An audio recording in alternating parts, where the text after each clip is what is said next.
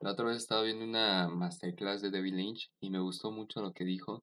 Este, bueno, para los que no saben, yo he estado intentando practicar un poco la meditación y al parecer David Lynch usa la meditación para conseguir un poco de inspiración. Él dice que pues mediante la meditación te llegan las ideas y creo que es muy padre. Comencemos. Pues bienvenidos, este es un nuevo episodio de su programa no preferido, obviamente, llamado El vago en la ventana. Hoy quisiera hablar de un tema, sí que es amplio, que obviamente no voy a cubrir todo y que obviamente no lo sé todo, entonces tampoco me quiero ver como un experto, pero sí quisiera comentarles las cosas que pienso y relacionar un poco lo que sé de la información en general que tengo del arte, ¿no? Eh, pues ¿cuál va a ser este tema? O sea, sin más preámbulos vamos a hablar un poco del arte, de, o sea, bueno, la historia del arte, pero también la historia del cine. Ahora bien, este, yo no soy un experto, como he dicho, yo no soy un experto, no quiero que lo tomen eh, 100% como, ah, esta es la verdad absoluta, él investigó durante años y tuvo que, que, no sé, tener un doctorado o algo así, pues no, realmente no, entonces lo digo más como un aficionado al arte en general y aficionado a, al cine que como un experto. Entonces, espero que les guste porque igual, o sea, tengo ahí mis fuentes confiables, tampoco estoy sacando las cosas al azar, o sea, no creen que me las voy a inventar, entonces, pues pueden decir que es una introducción, una introducción de lo que yo he aprendido durante los años y una introducción para ustedes de del arte en general, ¿no? Y principalmente del cine. Ahora bien, pues quisiera comentarles, a ver, la historia del arte es muy curiosa, eh, principalmente porque no podemos decir cuándo comenzó. O sea, puedes decir, eh, pues comenzó cuando las personas comenzaron a pintar, ¿no? Bueno, no las personas, digamos, supongo que eran Homo sapiens y andertales, ¿no? Comenzaron a pintar en las paredes de las cuevas y pues no sé, sus sus cosas cotidianas. Obviamente no hicieron obras de arte así muy abstractas, simplemente eran representaciones de la realidad, ¿sabes? O sea, de que, no, pues fuimos a cazar a un mamut, ¿no? Y pues aquí estuvo el chanchullo y comenzaron a, a pintarlo así en las paredes. Incluso hay varios este, pinturas rupestres en las que hacen la ilusión del movimiento. Eso se me hace muy curioso porque porque creo que, que bueno, cuando venimos con, a pensar de las imágenes en movimiento, pues nos remonta mucho tiempo después, digo, o sea, las, la, animación, la fotografía en el cine, pues fue mucho después, pero aún así tenían noción del movimiento, obviamente porque lo percibían así y lo querían plasmar. Entonces, ¿cómo lo hacían? Hacían como, no sé si lo han visto en, en las tiras cómicas, que el movimiento son como repeticiones de la imagen, es como si hicieras un stop motion, pero o sea, un stop motion literal, una imagen reemplaza a otra, más bien es como aquí una justaposición, entonces hace entender que pues está en movimiento, no sé si me doy a explicar, pero es como la continuidad de una imagen, o sea, bueno, de un movimiento en solo una imagen. Entonces así lo hacían, o sea, dibujaban, digamos, un, por decir algo, ¿no? Un tipo cazando a, a cierto animal, ¿no? Un, búfalo, por ejemplo. Puede ser búfalo, lo dibujaban una vez y lo normal lo recorrían un espacio y lo dibujaban otra vez y así sucesivamente y así hacían como el tipo la ilusión de movimiento entonces se me hace muy chido luego también otra cosa curiosa de la pintura rupestres es que era para narrar o sea no era tal vez expresando sentimientos o emociones sino más bien presentando hechos ¿no? de la cotidianidad de ese entonces. ahí podemos decir que más o menos ahí empezó el arte. Igual, eh, desde ese entonces también se hacía música y, y bueno, o sea, definir qué es arte y definir, por ejemplo, qué es música o, o qué, en qué consiste la danza de forma artística, pues es muy complicado. Al final de cuentas, pues para ti puede ser algo arte y para, para otras personas no. Incluso entre los estudiosos, digamos, los académicos, que pues podrías decir que tienen más credibilidad de lo que puede o no ser arte, pues aún así ellos no se ponen de acuerdo. Entonces, pues sí es que sí es complicado, o sea, pero por lo menos ahí tenemos como los primeros registros, ¿no? Luego pues surgieron las civilizaciones, por ejemplo, pues ya saben, nuestras civilizaciones antiguas, eh, por ejemplo aquí de México, para pues, los mayas, los aztecas, este, no sé, en Perú los incas, ¿no? allá por el sur de América, este, etcétera, pues ellos tenían cierto arte, ¿no? Tenían ciertas estatuillas, pues hechas de barro, de diferentes materiales, las cuales pues representaban deidades comúnmente, ¿no? También, como yo no sé mucho de, pues, de, ese tipo de arte, pues entonces yo me imagino que tal vez sí hacían otras cosas, pero pues hasta donde yo sé, principalmente, ¿no? De, de deidades, ¿no? Y pues también ocurrieron allá, por ejemplo, en, en Egipto pasó lo mismo, pues hacían ahí sus, sus estatuas de, de, deidades, igual otras civilizaciones, ¿no? Y pues en general, al parecer, el arte comenzó siendo como muy místico, muy eh, religioso hasta cierto punto, ¿no? De las creencias, de las deidades, de todas estas cosas, ¿no? Místicas, mágicas, por así decirlo, o que explicaban el inicio de los tiempos, cosas que pues, realmente ni siquiera hoy en día sabemos muy bien que digamos, o sea, son suposiciones al final de cuentas que sí, o sea, ya el mundo es más racionalista y menos este imaginativo, intuitivo o sentimental o, o espiritual como lo quieran ver. Este, pero sí, o sea, al final de cuentas no sabemos esas cosas. Y pues es, en ese entonces hacía eh, digamos, cosas especializadas en eso, ¿no? Ya no eran tanto los eventos del día a día, sino más bien, pues, cosas que tenían que ver con la espiritualidad. Este, se me hace muy curioso eh, cómo, cómo evoluciona el arte, ¿no? O sea, eso fue incluso antes del cristianismo, ¿no? Cuando llega Cristo y cuando la religión cristiana se vuelve, digamos, la oficial del imperio romano, este, pues pasa algo muy curioso, el arte. Bueno, por ejemplo, los griegos, ah, antes de ir a Roma, los griegos, por ejemplo, ellos sí tenían que ver el arte con los dioses también, pero también con ellos mismos, y entonces comenzaban a hacer este, estatuas de pues, gente que eran los estereotipos, porque realmente eran los estereotipos de belleza, y decían, ah, pues este cuerpo es hermoso, ¿no? Vamos a hacer esta cierta escultura, y pues lo hacían, ¿no? O también lo hacían por eh, retratos o algo así, ¿no? Este, este, digamos, no sé, el retrato de cierta persona, pues ya ahí lo pongo y pues esa persona tiene un poco de relevancia, pues igual también se utilizó para eso. Volviendo a Roma, pues ya, este, digamos, después de, de Jesús, ¿no? Y que se vuelve la religión oficial del Imperio Romano, pues el arte curiosamente se fue a pasar otra vez a eso, o sea, las deidades y precisamente o casi únicamente a las deidades, bueno, más bien a la deidad eh, judío-cristiana, ¿no? a la deidad judía, a la deidad cristiana. Y pues nada, o sea, yo les digo, en ese momento muchos dirán que fue una parte oscura del arte porque no había tanta expresión. Y les voy a decir que sí y no.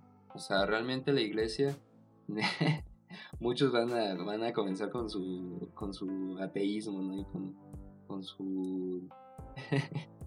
con su pensamiento satánico, diabólico, de que no, la religión nomás nos ha hecho daño y que los católicos, que sabe que...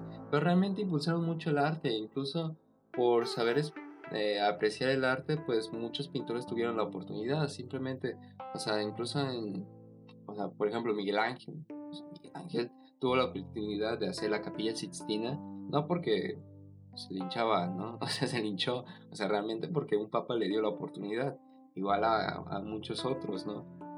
Igual, o sea, quieras o no, la iglesia fue una gran impulsora del arte. Obviamente con sus condiciones, pero finalmente impulsó el arte. Bueno, entonces hacían pinturas, ¿no? De, de religiosas, ¿no? Tas, tas, tas de eventos religiosos, de personajes religiosos, pero todo religioso, ¿no? Y pues no sé si realmente hubo alguien que dijera, no, yo voy a hacer esto y que ahora tengamos registro de ello, pero hasta donde yo sé, todos se dedicaban a eso, por lo menos los artistas más grandes. Llegó el, el Renacimiento, el Renacimiento, el famoso Renacimiento, sí hubo una revolución en el pensamiento, comenzaron a ser más humanistas y dijeron, bueno, vamos a hacer un poquito de lado las, las, las deidades, ¿no? Vamos a dejar un poco de lado Dios, vamos a comenzar a hacer arte a partir de lo que somos nosotros, ¿no? Como seres humanos. Y ahí comenzó el, los desnudos, por ejemplo, hasta donde yo sé, ahí comenzaron los desnudos. Y se me hacen muy interesantes los desnudos y quiero comentar algo.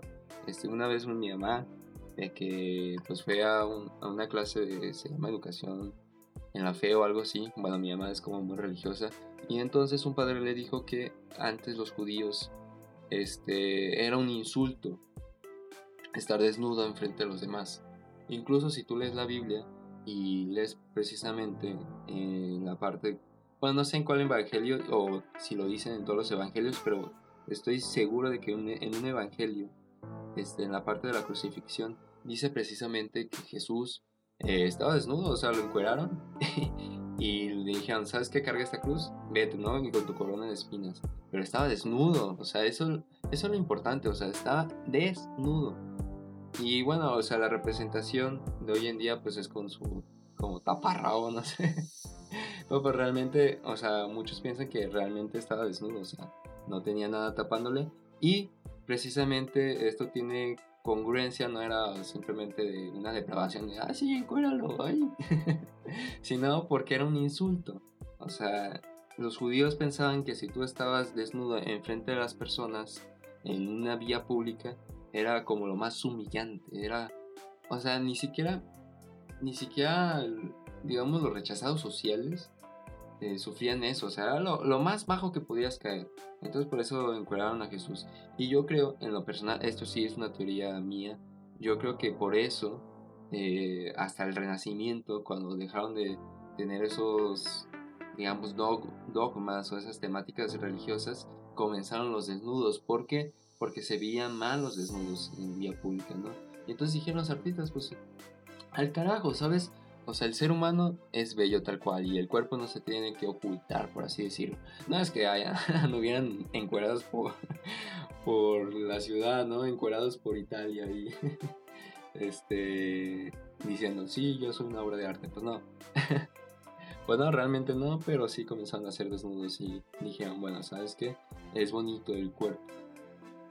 Ah, pero pasó algo aquí en el Renacimiento y pues todavía no se democratiza el arte, o sea, antes estaba como al yugo de la iglesia, ¿no? Digamos, eran, eh, ellos decidían qué temas tocar en el arte.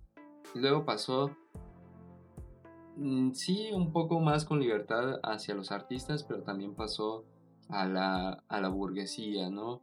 A, a los reyes, bajo el mandato de los reyes. Si se fijan, hay un montón de retratos de reyes, de de escenas pues, referentes a, a la realeza.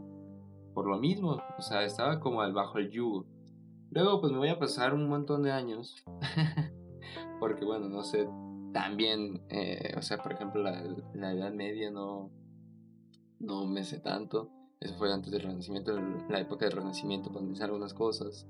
Pero bueno, vamos a pasarnos hasta el siglo XIX, si no mal me equivoco que es con los impresionistas. Ahora sí, los impresionistas es a lo que quería llegar porque ahora sí se relaciona directamente con el cine, directamente con la fotografía.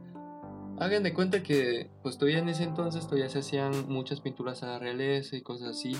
Y los impresionistas tuvieron una gran idea. Dijeron, a ver, eh, sí, o sea, hacer un retrato un, o un autorretrato este, está chido, ¿no? O sea, sí es artístico. O hacer una, una representación de algo histórico, de una batalla, por ejemplo, ¿no? Digamos una batalla de Napoleón o yo qué sé. Bueno, está padre, ¿no? Está chido, eso sí es arte. Felicidades. Pero nosotros como impresionistas consideramos que el arte no se limita solamente a eso.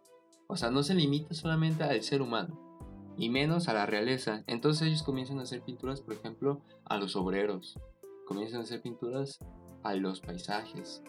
Incluso tuvieron una gran crítica este, los, primeros impresionistas de, que pues ellos no hacían arte, ¿no? Decían, oye, pero tus pinceladas principalmente como tú quieres eh, plasmar el momento, pues son muy rápidas, ¿no? Tienen, tienen falta de técnica. O sea, son rápidas y, y pues ahí medio abstracto el dibujo, o sea, está como muy infantil, ¿no? Primera, segunda, tú dibujas y pintas a los, a los aldeanos, ¿no? ¿Eso qué? O sea, los aldeanos no son arte, son, son aldeanos, no son obreros, ellos están en el campo, punto. O sea, ¿qué, qué artístico tendría eso, ¿no? Y más aparte dibujas paisajes, que los paisajes, pues, ¿qué son? Paisajes ahí están y no tienen chiste, ¿no? O sea, sufrieron muchas críticas los impresionistas, pero aún así dijeron, ¿saben qué? A mí me vale, voy a hacer lo que se me dé la gana. Y pues tenemos varios este, impresionistas, por ejemplo, Monet, eh, Manet, este, a ver, aquí tengo unas estampitas de impresionistas.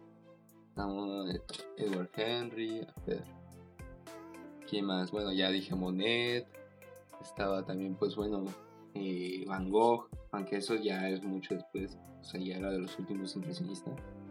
Eh, ¿Quién más? ¿Quién más? Ah, Pierre No sé cómo se pronuncia. También está este Pizarro, ahorita que me acuerdo.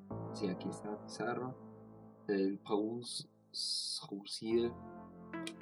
Bueno, que eso ya es de los últimos. Bueno, se comenzó a hacer el impresionismo, ¿no? Como una, una propuesta diferente. Y por lo que se caracteriza el impresionismo, entre muchas cosas, es, por ejemplo, los colores. O sea, lo característico era que los artistas impresionistas utilizaban sus ojos y se basaban en cómo veían las cosas y utilizaron una combinación de colores y fue a través de los colores como interpretaron la belleza de la escena, ¿no? Entonces se me hace esto súper interesante, incluso tú lo puedes relacionar con fotografía y lo puedes relacionar con cine directamente. Los impresionistas este, tienen las bases de la teoría del color. Teoría que, o sea, bueno, ya se usaba la luz como narrativa, ya se usaban los colores como narrativa, pero esto es como un poco más abstracto, es más de, incluso podrías decir onírico en el sentido que, bueno, es como yo lo veo, como yo lo veo, no es copia de la realidad. Y eso también hizo un par de aguas para todos los movimientos del siglo XX, creo. Porque si te fijas, lo que se caracteriza el arte del siglo XX es precisamente eso, o sea, es como yo lo veo, como yo lo interpreto. También otra cosa que, por la que yo le relaciono con, la fotografía y con el, y, con el cine es que, miren, como antes los artistas se acostumbraban a, estar en sus, digamos, ¿cómo serían? Esos, en sus estudios, o sea, era un cuarto grande y ahí ponían a su modelo y pues acomodaban y era todo un montaje, ¿no? Que obviamente las reglas de composición también tienen que ver con, con esas pinturas. Por ejemplo, en la pintura todavía, pues, pues pinturas clásicas este, tienen gran relevancia. Pero no fue hasta los impresionistas que comenzaron a dibujar en exteriores. Bueno, no dibujar, más bien pintar en exteriores. Fue cuando hubo una distinta composición, composición de paisajes. Y créanme que el cine tiene un montón de paisajes inevitablemente. La fotografía igual. Entonces cuando comenzaron a pintar exteriores, se abrió una puerta inmensa al, al arte en el futuro.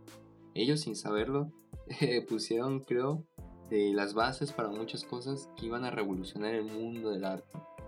Que hasta cierto punto yo siento que medio avanzó lento el arte o sea, en evolucionar y quitar esos convencionalismos. Obviamente todo está eh, relacionado con las épocas, o sea, o sea, en general, pues muchas cosas avanzaron lento. Y por ejemplo, en la Edad Media muchas cosas se atrasaron.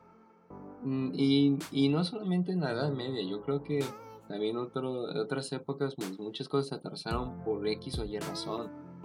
Pero bueno, al final el siglo XX por alguna razón fue una época de muchísimos cambios. O sea, el siglo yo creo con más cambios y más cosas, no sé, impactantes. Simplemente porque hubo dos guerras mundiales, algo que nunca había pasado. O sea, estuvo la creación del internet, de, no sé, las modas, la, mm, pues pasaron tantas cosas que en todos los aspectos cambiaron. Y, obviamente eso, pues el artista que adquiere esas cosas, ¿no? Esa información, pues obviamente lo plasma en su arte. Y como una vez un profe me dijo, un profe que era de apreciación estética, pues el arte es un reflejo de su realidad, de su tiempo. Entonces, pues, pues inevitablemente, o sea, eran más personas, eh, cada vez se cambiaban más las cosas. Entonces, creo que también tiene que ver, bueno, obviamente el siglo XIX me vas a decir, pues no es comparable con el siglo XX, pero pues de todos modos ya había habido muchos cambios y entonces eso, eso provoca inevitablemente que se vea distinta la vida, ¿sabes? Bueno, volviendo al impresionismo. Incluso ibas a comentarles que también fue como algo contestatario, ¿no? O sea, este movimiento artístico no solamente fue un capricho, sino fue algo contestatario. Voy a mencionar a Manet. Este, esta historia de esta pintura se me hace muy, muy, muy interesante. La pintura de El desayuno en la hierba que en francés es Le no sé crean, es Le de o como se pronuncia. Bueno, ya, no me voy a hacer interesante. Este, esa pintura del desayuno en la hierba, en la hierba, pues tú la ves y bueno, dices, ah, pues es una pintura cualquiera, ¿no? Pero fue algo, fue un mensaje impactante en su época porque creo que tiene una cara si mal no recuerdo, de un gobernante y la cara de su hermano o algo así. Y también este, la cara de su... ¿De su cómo se llama? ¿De su nuera cómo se llama? Bueno, la, la, la esposa de su hermano. O sea, son caras conocidas de ese entonces, obviamente de, de donde vivía él. Y entonces cuando, cuando enseñé esa pintura, pues todos dijeron, ¿qué te pasa, desgraciado maldito? Está haciendo como una burla, una crítica. Y bueno, esa a grandes rasgos es la historia, ¿no? Tampoco les voy a contar mucho porque no soy un experto, pero se me hace interesante, pues, o sea, también fue a partir de ahí, creo, el arte con un mensaje político. Creo que este movimiento también es muy político precisamente por eso. Bueno, ya volviendo un poquito a la línea del tiempo ¿no? y avanzando a través del tiempo. Pues luego surge la fotografía, si no me equivoco. No sé realmente mmm, cuándo se creó la fotografía. Pero digamos, bueno, ya vamos al siglo XX, ¿no? Ya la fotografía ya estaba, había muchos fotógrafos. Y pues, aquí tengo el dato. A ver, a ver, a ver. Se crea en... Mm, se crea más o menos en 1889 el kinestoscopio, que lo creó Edison. O sea, el kinestoscopio fue antes del cinematógrafo y pues era una máquina en la que hacía la ilusión de imágenes fijas ah, que parecieran que transcurrían en movimiento. Este fue como el, digamos, el abuelito o el papá pues de, del cinematógrafo. Y pues bueno, esto ocurrió, ¿no? Y luego viene el cinematógrafo, ya unos años después, ya sabemos la historia de los Lumière, este, que presentaron su máquina innovadora ante el público con la primera grabación que fue documental. O sea, hay que aclarar, el cine nació como documental. Se creía que iba a ser como una herramienta también científica, pero bueno, al final creo que pues sí, sí ha funcionado para la ciencia, pero no precisamente para ello, ¿no? Este, pero sí fue algo documental. La primera filmación que fue la del tren y que todos sabemos esa historia, que la gente estaba ahí, pagó súper poquito por esa demostración, ¿no? Proyectan el video del tren llegando y todos, ¡ah! Carajo, se asustaron, pues. O sea, muchos dicen que salían corriendo y todo eso, pero lo más probable es que no, o sea, simplemente se impresionaron porque no habían visto algo así y fue como, ¡ay, viene el tren! Y como taparse los ojos, ¿no? Es como cuando ves una película de terror y de repente te sale algo así, como un típico screamer. Y pues cierras los ojos por inercia, entonces yo creo que pasó algo más o menos así. Entonces, bueno, fue este Lumière los hermanos Lumière, ¿no? Quieren presentar esto. La fecha exacta de esto fue el 28 de diciembre de 1895 y pues a partir de ahí pues lo demás es historia, ¿no? Eh, le adjudicamos mucho a los Lumière, pero incluso ellos no tenían tanta esperanza en que sea algo rentable. Por eso lo veían más como un instrumento científico, porque dijeron, bueno, este no va a ser un producto masivo, por así decirlo, ¿no? A ciertas personas lo van a querer y pues ya no hay tanto futuro. Se habla también de George este, Melier, Melier este, que fue, el, digamos, el primer director la primera persona que le vio futuro en la narrativa a través del cinematógrafo, ¿no? a través de las imágenes en movimiento. Pero la realidad es muy distinta. También estaba antes, antes que él, no por mucho tiempo, por unos cuantos meses, eh, está Alice Goy. Los que no saben quién es Alice Goy, o bueno, no sé si realmente se pronuncia Alice Goy, pero bueno, la voy a llamar así. Alice Goy fue una mujer que por, por causas del destino trabajaba con alguien que era amigo de los Lumière. Y entonces los Lumière pues le dijeron, no, pues mira, vamos a dar una presentación, digamos, por exclusiva, ¿no? A ustedes que son nuestros amigos. Y entonces pues ella va con su jefe, este, está Alice Gold, y pues ven el potencial que tienen, que tiene este cinematógrafo, ven y dicen, wow, es increíble. Y entonces ella precisamente convenció a su jefe de decir, oye, ¿sabes qué? Necesitamos hacer algo con eso. ¿no?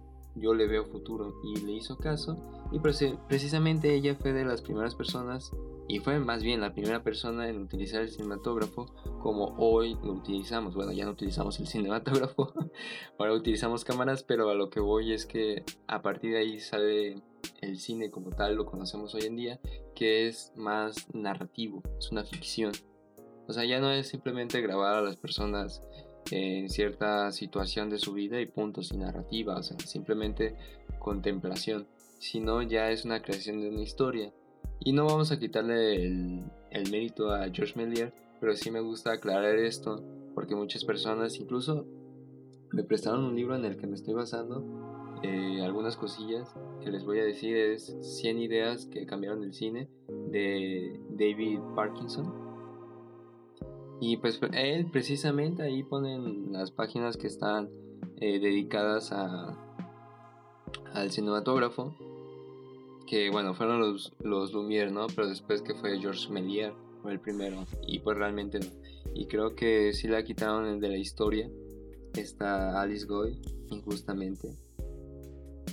Y pues ella, o sea, innovó, o sea, realmente puso las bases del cine.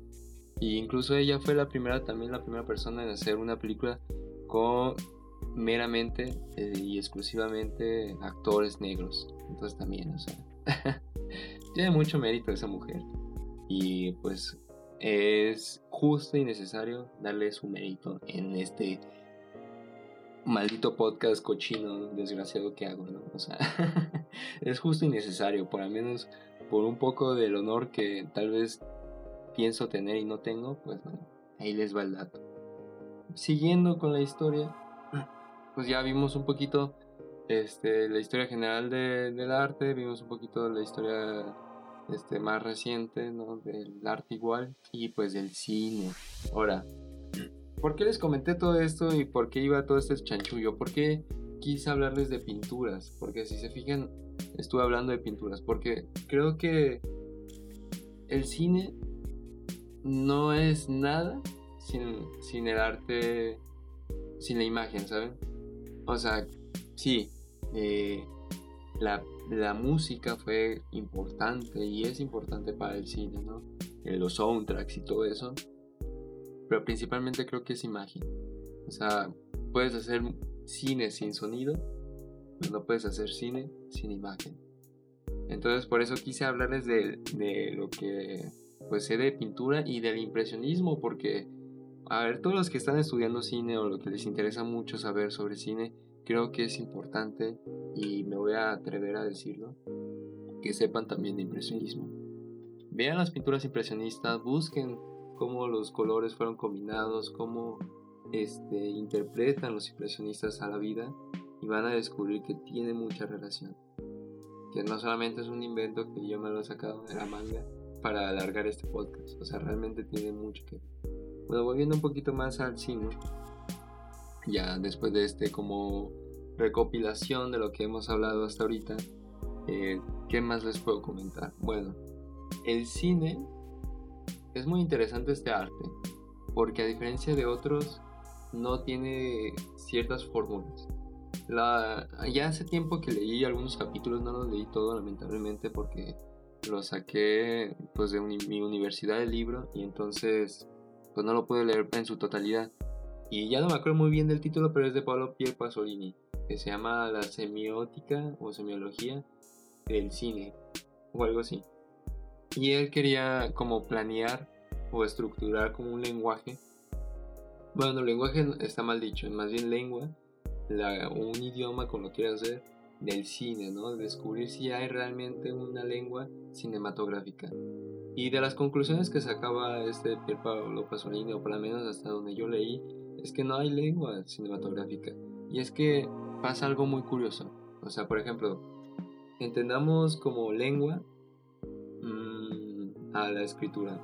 La estructura de la escritura es, sí hay signos, o sea, está la L, la A, la W, la Z, la X, lo que sea, ¿no? Pero hay un, paso por paso, ¿sabes? O sea, si tú ves una silla y quieres expresar tanto hablado como escrito, o sea, silla, tal cual silla, tienes que seguir una serie de pasos. O sea, por ejemplo, en el escrito tienes que poner el signo S, luego la I, luego la L, luego la, la L otra vez y por último la A. No puedes expresar tu silla, al menos en una idea, o sea, si haces una metáfora o algo así, aunque creo que pues hacer una metáfora de, para expresar silla pues es complicado y también absurdo, ¿no? Pero bueno, en fin. Para expresar silla tienes que seguir una serie de pasos, ¿no? Y, esas, y ese conjunto de letras que forman una palabra pues significan algo muy preciso, o sea, no hay como una variante. O sea, tú le puedes dar otro significado a la palabra silla, pero al final de cuentas tú sabes que la definición, eh, el significado tal cual, pues es silla, ¿no? Y tú se te viene a la mente y se te puede venir cualquier imagen, pero al final de cuentas no sale una silla.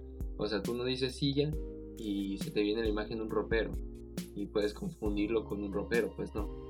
O sea, el significado y el significante, o sea, el concepto y la imagen tal cual lo físico, pues están completamente relacionados, aunque independientemente de la significancia, o sea, de la relación que tú le des.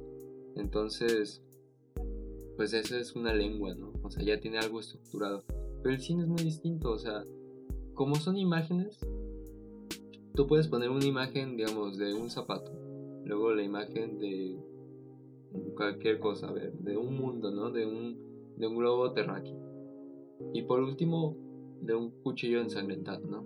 Esa serie de imágenes no tiene como tal un significado implícito, ¿sabes? O sea, tú le puedes dar un significado al que quieras y va a estar correcto al final de cuentas. ¿Por qué? Porque no hay una convención de decir, ah, si tú pones una imagen de un zapato, si tú pones una imagen después de un globo terráqueo, y pones una imagen después de un cuchillo ensangrentado, debe y, significa esto. O sea, no hay una convención como tal. O sea, el signo es tan abstracto porque es una imagen, incluso ningún, o sea, pocos planos del cine tienen solamente un elemento, o sea, comúnmente tienen varios. Entonces, es muy complicado realmente llevarle un, significado. Puedes decir, o sea, la luz se puso de esta manera porque igual como lo conocemos en las pinturas clásicas, le da un dramatismo. Sí puedes decir eso, que le da un dramatismo cierta posición de la cámara, cierta luz, pero al final no es como una lengua, o sea, tú, tú ves algo y es muy relativo, o sea, es... No, no hay una estructura como tal. Y es lo que dice Pasolini, es que no hay una estructura como tal. O sea, todos tienen como un significado distinto. Y como tiene un significado distinto, incluso tú cambiando los, el orden, o sea, volviendo al zapato del globo terráqueo y al, cuchillo, al cuchillo ensangrentado, este, tú le cambias al cuchillo ensangrentado al principio y tal vez te dé un significado totalmente distinto. igual o, cambias incluso el zapato, cambias, no sé, eh, la primera imagen tenía agujetas cafés, las cambias a negras y puede haber un significado totalmente distinto o el zapato de ser un zapato formal a una bota pues ya cambia otro significado, una bota militar, no sé, o sea, hay tantas variantes y, y no se puede, o sea, es tan, tan complejo, o sea, definir una imagen que tú puedes decir, pues bueno, puede significar o todo, mil cosas.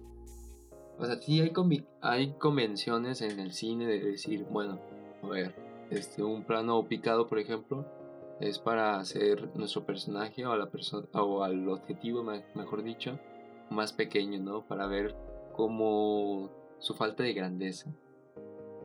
Y pues un, uno contrapicado pues es para enaltecerlo. Sí, es una convención que te lo enseñan en la escuela, te lo enseñan en todos lados, tú buscas videos en internet y te dicen que eso significa. Pero nada está escrito. O sea, también ha habido casos en que precisamente esas convenciones se rompen y tú puedes y tú no puedes romper la convención de por ejemplo de una lengua.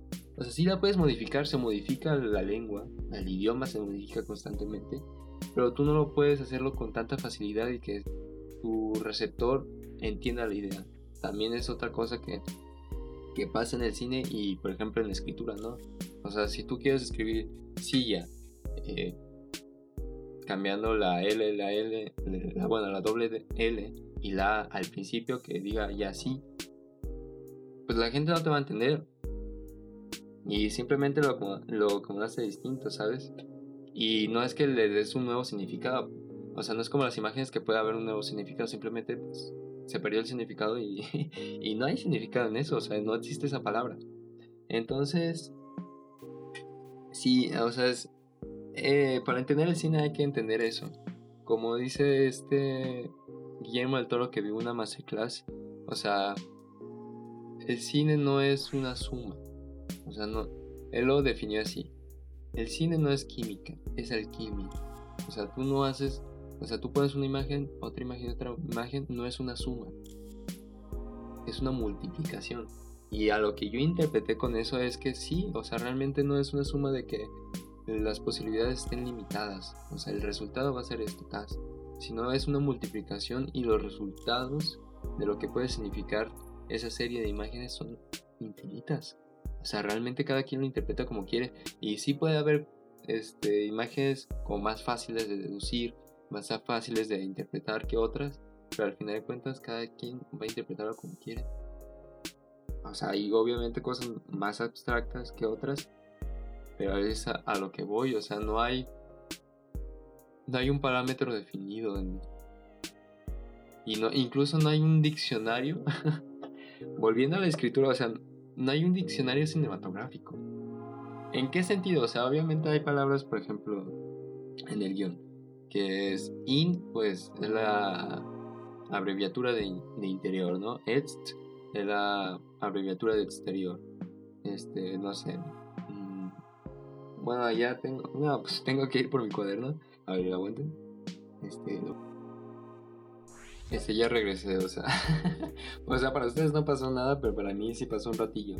Este, les iba a hacer este dato. Bueno, a los que ya han escrito un guion, este, saben que, por ejemplo, pues se pone voz en off, o sea, pones off entre paréntesis y entiendes que es voz en off.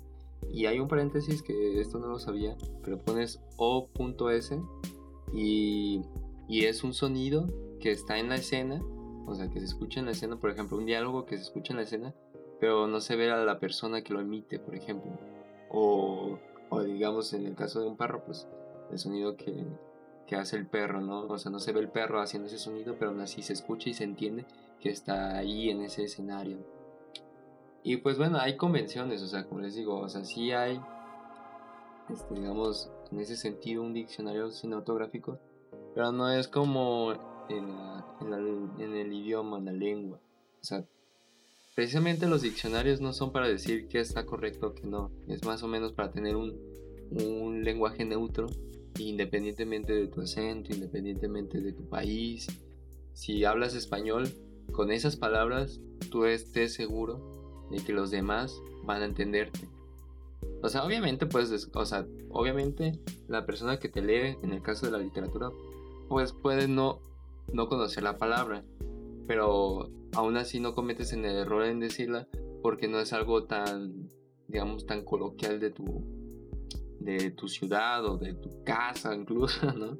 Porque al final de cuentas siempre se modifica la lengua, pero precisamente para eso es el diccionario. Creo que no hay como un diccionario como tal cinematográfico en el que digas, bueno, esto y esto y esto significa esto y sin importar eh, si lo pones aquí o en Japón, lo van a entender. No hay como una organización o, una persona que haga estas convenciones y si es que existen, que tal vez sí existen, este, no están establecidas como tal. Entonces, bueno, eso por una parte Pablo Pasolini. Otra cosa que quería comentarles es que leí y voy a terminar de leer, pero a lo que voy leído del escupir de tiempo de Tarkovsky hay algo muy cierto que dice que el cine, a diferencia de otras artes, se modifica el tiempo a su, al antojo. Y eso se me hace increíble y es cierto, o sea, tú puedes hacer una duración, digamos, de, de un plano detalle a, a cualquier cosa, digamos, a un cuchillo. Volviendo al cuchillo, no sé por qué se me ocurre. Bueno, un libro, digamos un libro, ¿no? Puedes hacer que la escena dure un segundo o no sé, bueno, más bien la toma dure un segundo o puede durar 10 segundos. Y obviamente con fines narrativos, no, no por simple capricho. Pero tú puedes hacer eso, o sea, tú puedes alargar eh, el tiempo, como lo haces también en la realidad. Y no solamente de, decir voy a dejar eh, cierta toma para hacer enfoque en esto por mucho tiempo, sino también incluso puedes rebobinar el tiempo. O sea, ya este, tú puedes reproducir una imagen hacia atrás. Y eso también es manipular el tiempo. También es que dependiendo de cómo tú hagas el montaje, tanto en edición como cuando lo estás grabando, como lo estás pensando, pues va a ser rápido o lento. O sea, el mismo, el, la misma duración puede sentirse o más rápida o más lenta. O sea, por ejemplo, una película de Tarkovsky, cualquiera que haya visto, por ejemplo, este, La Zona, se llama Stalkers o algo así, pues saben que es una película muy densa y que hay pedazos realmente que los sientes muy largos y se te entuma el tercero igual. Este, a quien haya visto Solaris, no digo que son películas malas, pero sí son películas muy densas o muy lentas. Y también creo que esto se refiere a Tarkovsky, o sea, con, con hacer algo lento o rápido a tu antojo. Y creo que el director, o sea, un real director, un verdadero director sabe de esto y sabe aplicarlo. Sabe qué momento necesita estar lento, qué momento necesita estar rápido y lo maneja a su antojo. No es que dijera, voy a hacer esta escena que sea súper rápida, súper entretenida y todo, y le saliera algo muy súper lento, súper aburrido, súper denso, ¿no? Entonces creo que un buen director sabe de eso y tiene verdad Tarkovsky, o sea, me vas a decir, yo puedo contemplar la pintura y puede pues moldear el tiempo, ¿no? O sea, es un es una escena o una fotografía es una escena, estás este inmortalizada, ¿no? Pues sí, tú lo puedes decir, pero o sea, es una, o sea, al final es una imagen este sin movimiento, que no transcurre en el tiempo, o sea, esa imagen se va a quedar así y sí, tú te puedes crear una imagen mental, ¿no? De, no, pues después de esto ocurrió esto y después aquello y los colores y bla, bla, bla, y puedes hacer una, una reconstrucción de la imagen y de la historia a través de, de, esa pintura, de esa fotografía, pero no puedes moldear el tiempo tú como creador, o sea, simplemente va a ser, ¡pam!, esto, y va a ser esto para siempre, y en cambio en el cine, pues sí, o sea, si lo pones estrictamente, pues obviamente una película pues siempre va a ser una película, ¿no? O sea, siempre van a ocurrir las mismas cosas. Pero, este, tú decides, o sea, tú como, como objeto, como total, pasa durante el tiempo, a diferencia de otros. Es como la música también. La música pasa durante el tiempo, o sea, tú mientras escuchas el, la música pasa el tiempo y transcurre la canción, ¿no? Y tú dices la canción como la totalidad de los dos o tres minutos en los que hay sonidos y silencios, ¿no? armoniosamente. Igual en las películas tú dices, la película no dices un, frame, o sea, un frame no es la película, es el conjunto de frames, o sea, son las secuencias, las escenas, ¿no? Juntas, entonces pasa obligatoriamente en el tiempo y tú como, como, como ser temporal, pues sientes el tiempo transcurrir y, y el cine puede hacer que tú lo sientas rápido o lento. Como en la vida real, o sea, cuando tienes una clase aburrida, pues lo sientes súper lento, súper fastidioso, que te quieres matar. Y cuando tienes una clase divertida, cuando tienes una clase entretenida, cuando te cae bien el profe X cosa, cuando hacen un trabajo cierta dinámico o así, lo sientes súper rápido y no sé, 20 minutos eh, se te pasan como si fueran 5 minutos, ¿no? Dos horas te pasan como si fueran media hora. Tú dices, guay, apenas comenzó la clase y ya se acabó, ¿no? O sea, es un decir igual el cine. Entonces, son dos cosas muy importantes que creo que todos deben de saber para entender un poco más del cine. Obviamente si tú me dices, oh, me estás hablando de cosas que ni al caso, que ni sé, que bla, bla, bla, bla, bla, mira, te lo resumo así y te lo simplifico. El cine no tiene nada determinado. Tú puedes hacer lo que sea con el cine. ¿Por qué? Porque a diferencia de la literatura, por ejemplo, sí, tiene algunas cosas que ya están establecidas, pero aún así, si tú las rompes, te entienden. En cambio, en la literatura, si tú dices voy a crear mi propio lenguaje, pues no. Nadie te va a entender, ¿sabes? Entonces, ahí podemos decir que en el cine se puede crear tu propia lengua, tu propio lenguaje. En tu película es muy específica lo que significan las cosas, las imágenes, etc. Y la otra cosa es que el tiempo, el cine juega con el tiempo a su antojo. Y si tú logras jugar perfectamente con el tiempo, ya, ya estás del otro lado. Ya para terminar este podcast que sí ha durado bastante y es complicado llevar el ritmo. La voz se cansa, el espíritu se cansa, todos cansamos y queremos llorar. Ah, pero pues bueno, sigamos con lo último ahora sí, lo último del podcast que quisiera comentarles. A ver, la otra vez vi un video de Sumne F7. Todos los que conocen ese canal, pues felicidades, es un canal muy bueno de YouTube. Los que no lo conozcan, pues véanlo. O sea, es un canal muy bueno de YouTube mexicano y de cine, ¿no? Y hablaban precisamente que en, México no hay una industria. Y a partir de un libro que no me acuerdo cómo se llama pero que bueno, que leyeron y que aparentemente no hay una industria, mm, sí, por la cultura del mexicano de no ver películas mexicanas, que si van a ver son las más comerciales que no optan por ver cosas, no digo eh, necesariamente experimentales, pero sí un, poco menos convencionales.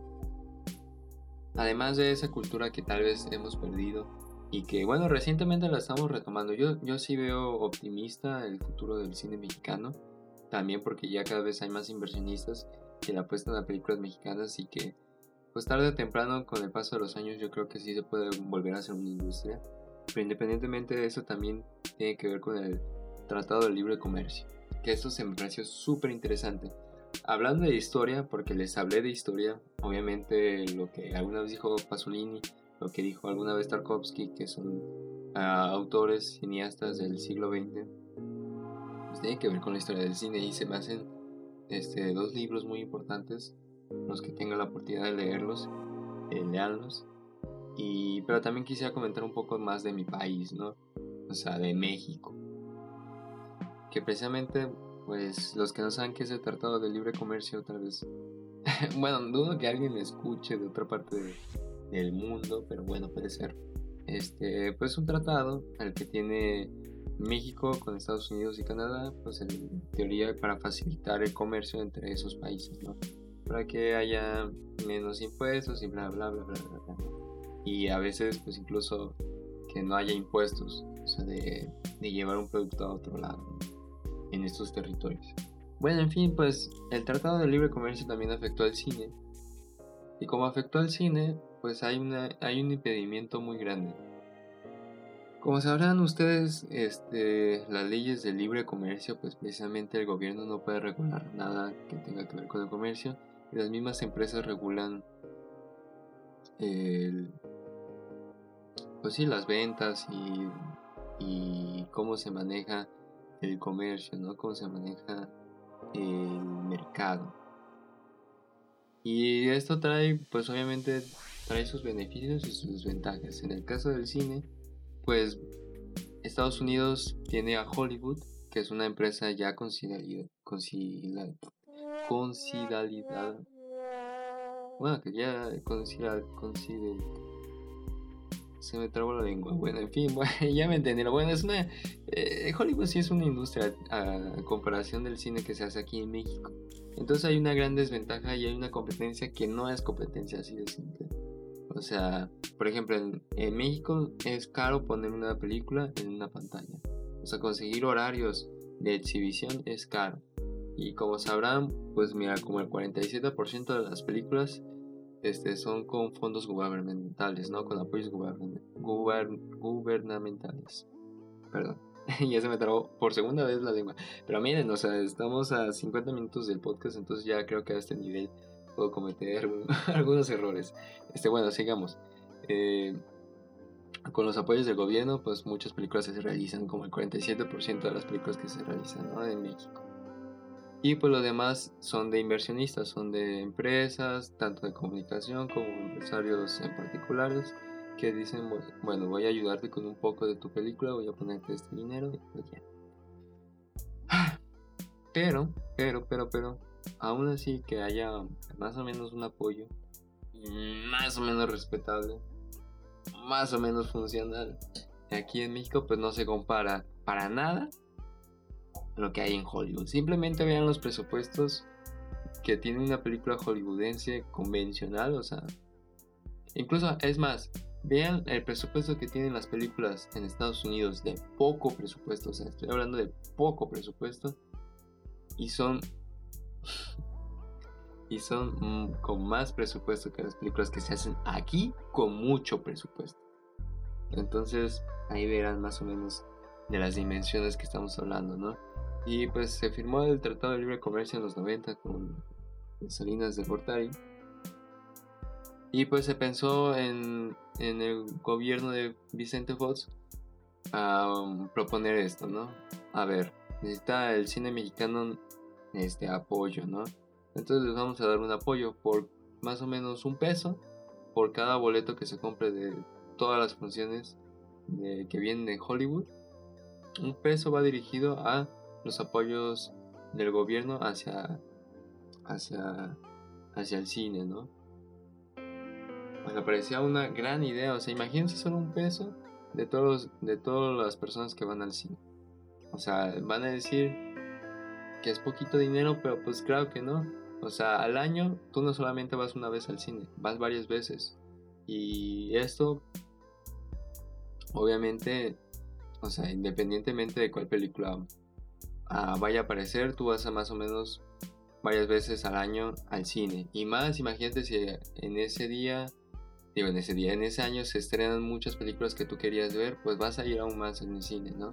O una película muy blockbuster, pues muchas personas que no acostumbran ir al cine van a ir a ver esa película al cine. Entonces, por una o por otra, o sea, de peso a pesito, sí va a recaudar un montón de dinero. Y pues a Estados Unidos le puso el dedo, ¿no? Este, al chente le dijo, a ver, eso, lo que tú estás diciendo, no está, eh, no está cumpliendo con el tratado que tenemos de libre comercio y no va con las leyes de, neoliberalistas de las cuales nos regimos, ¿no? O sea, tú estás apoyando a tu comercio y eso no es nada válido. Si tú haces eso, ¿sabes qué? Todas las películas que mandamos a México no se van a mandar. Así de simple. Todas las películas no se van a mandar. Y yo no te voy a adquirir ninguna película tampoco.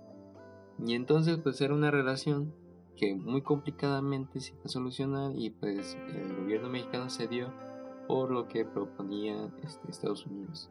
Pero por ejemplo en Francia, en Francia sí hay, sí hay esta como esta estrategia que más o menos el, entre el 6% y el 10% del, del boleto que te cuesta allá en Francia, pues va hacia los apoyos del gobierno allá en Francia para el cine francés. Y bueno, no sé realmente cuántas películas se producen en Francia al año actualmente, pero pues digamos que sí hay como una industria, o sea, sí hay muchas películas francesas que se hacen año con año de animación y tanto live action, igual documentales y etcétera. Y pues lo más probable es que muchos estén ahí apoyados por los las facilidades económicas que da el gobierno, ¿no? Entonces aquí hay un gran problema y es parte de nuestra historia y lamentablemente muchas de las personas no lo sabemos. Yo me acabo de enterar hace poco gracias a este video de Zoom F7 y creo que sí es un, topa, un, un tema muy alarmante.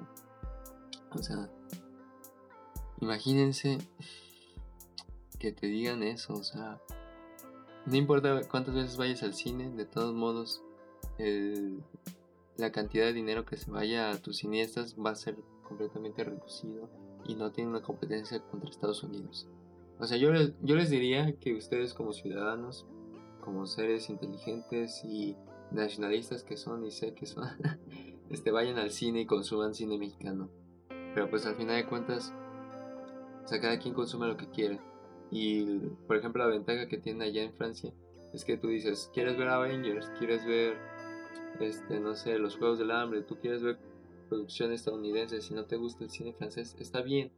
O sea, al final de cuentas tú inconscientemente estás apoyando a los franceses, ¿no? O sea, tú inconscientemente a comprar tu boleto, aunque no vayas a ver cine francés, estás apoyando el cine francés. Entonces creo que esto se debería de aplicar en México, pero pues bueno, ¿qué les digo? O sea, creo que ya no depende de nosotros. Pero de todos modos, o sea, ver cine mexicano e ir a ver películas mexicanas sí es de gran ayuda. Porque a pesar de que no haya este, este porcentaje que se vaya al, por ejemplo, al Fidecine, al Incine o, o al... ¿Cómo se llama? no. Bueno, ya no me acuerdo cómo se llama ese. También es un un apoyo que da el gobierno. Pero sí, a, pesar de que no haya ese, esa cantidad o parte de esa cantidad del boleto a, apoyar el cine mexicano, lo estás apoyando yendo a ver el cine mexicano. Que obviamente es complicado porque pues al final, aunque vayas, pues muchas películas no se van a, a poner en todos los cines y por consecuente pues Obviamente, entre menos pantallas tengan a su disposición, pues menos público inevitablemente. Pero bueno, creo que es un buen comienzo y creo que es una forma de también hacer entender al gobierno, es entender pues, que nosotros tenemos voz y que nosotros tenemos decisiones y que nosotros tenemos el poder, por al menos a nuestras disposiciones, de cambiar las cosas. Entonces sí, vean cine mexicano y pues ya nada. Con esto acabo el podcast. Recuerden que lamentablemente el arte no es democratizado, en el sentido que a pesar de que ahora, por ejemplo, en el caso del cine, cualquier persona puede hacer una película y realmente cualquier persona puede hacer una película, este, ya hay celulares que graban a alta calidad y entonces no necesitas tener una cámara ni siquiera semiprofesional. O sea, con el celular puedes grabar una película y se han grabado películas con celulares. Entonces, en ese sentido se ha democratizado ¿no? El arte, el cine, pero pues también no se ha democratizado totalmente porque al final estás, estás con, estás dependiendo, ¿no? De que si te dan el dinero, si te dan el apoyo, si consigues donde exhibir tu película, etc. Entonces, pues bueno, no estamos tan jodidos. Les invito también, si ustedes quieren hacer cine, hagan cine independiente, pero podríamos estar mejor. Pero creo que como nosotros podemos democratizar más el arte y el cine en general, si tú también pintas o haces música, pues hagan su banda, este, intenta que tus pinturas se expongan en un lugar, aunque sea una exposición así muy local, pues organízate con demás artistas y hagan una galería entre ustedes y expongan sus pinturas. Bueno, en fin, ahora sí, para finalizar, lamentablemente el cine y el arte no está democratizado en su totalidad, pero creo que nosotros, tanto consumiendo como produciendo contenido, como produciendo arte, podemos democratizar un poco más el arte y así sucesivamente hasta que sea completamente democratizable.